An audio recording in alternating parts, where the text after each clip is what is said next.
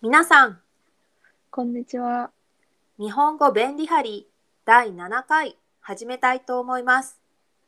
ホストは日本で人材メディアを運営するジョブメンタのマリと台湾人日本語教師のリタです。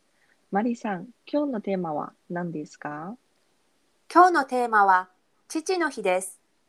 父の日は父親に感謝を表す日です。日本は毎年6月の第3日曜日が父の日で、今年は6月20日です。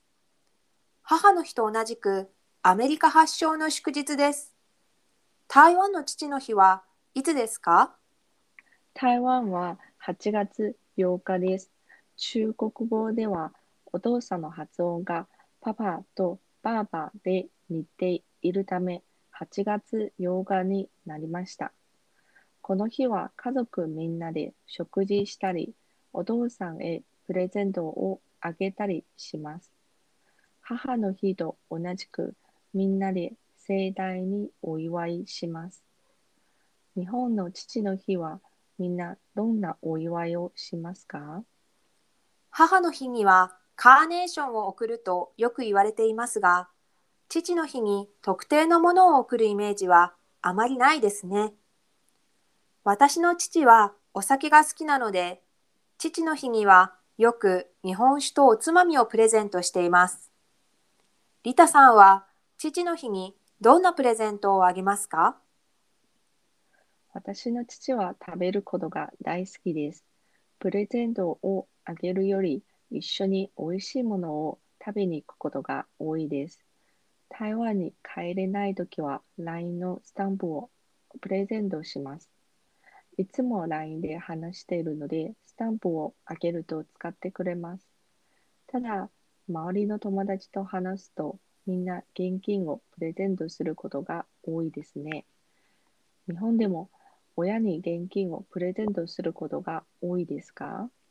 えー、それは聞いたことがないですね。お年玉やお小遣いを親が子供にあげるというのはありますが、プレゼントで現金というのは日本にあまりない習慣だと思います。興味深いですね。そうですか。台湾では普通です。母の日や父の日以外も、両親の誕生日に現金をプレゼントします。もちろん、お正月のお年玉も両親にあげる人が多いです。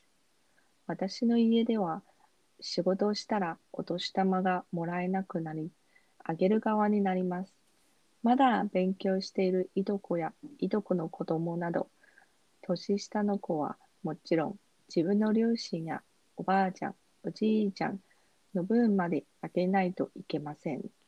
すごい出費になりそうですね。リアルな話になってしまいました。皆さん、今年の父の日、どんなプレゼントをあげますか？ぜひコメントしてください。